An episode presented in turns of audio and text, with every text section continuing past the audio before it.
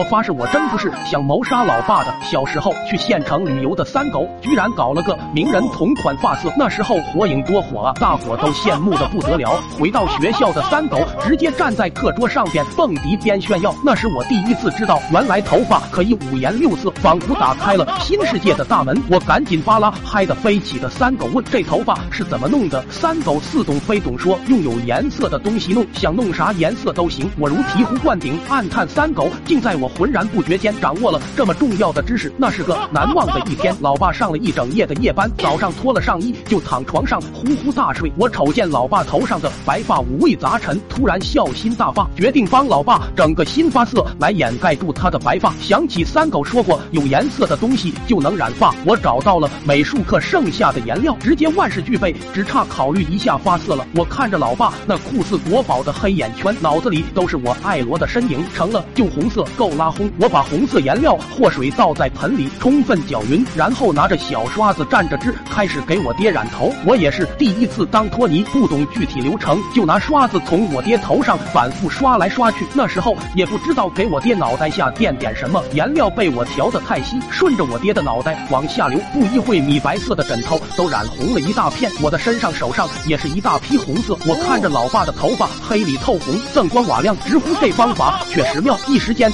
竟然。忍不住感叹：“老爸有我这种孝顺的儿子，属实是上辈子做了不少好事。” thousand years later，等待红头发晾干简直太漫长，我手心发痒，决定给老爸的眉毛也整一个同款颜色。刷的红色眉毛好像不够给力，于是我打算直接剃了老爸的眉毛，然后给画上去。正当我拿着刀子在老爸身上扒拉的时候，突然老妈回来了。她看着我手里拿着刀，老爸身下还一片红彤彤，她好像明白了什么，一个箭步冲到我前面，直接一巴掌大骂道：“你这个畜生，这可是你亲爸啊！”此时路过的王。大婶正好看到了这一幕，大喊：“快来人呐，出人命了！”这下我彻底蒙圈了，慌得手足无措。不一会儿，村民就把我家围了个水泄不通，还有人直接带上唢呐二胡，现场给我老爸开席。这么大动静，终究把我老爸吵醒了，嗷的一声伸了个大懒腰，开头问道：“这是发生了啥？这么喜庆？”显然，眼前这一幕已经超过众人的理解能力。村村民瞬间炸锅了，有人惨叫道：“诈尸了！”有人直接吓晕在地，有人怕的蹦到自家老母。猪怀里，场面一度很混乱。后来，我用我的三寸不烂之舌澄清了，这只是一场意外。我本以为这件事可以告一段落，结果当晚我的惨叫声就传遍了全村。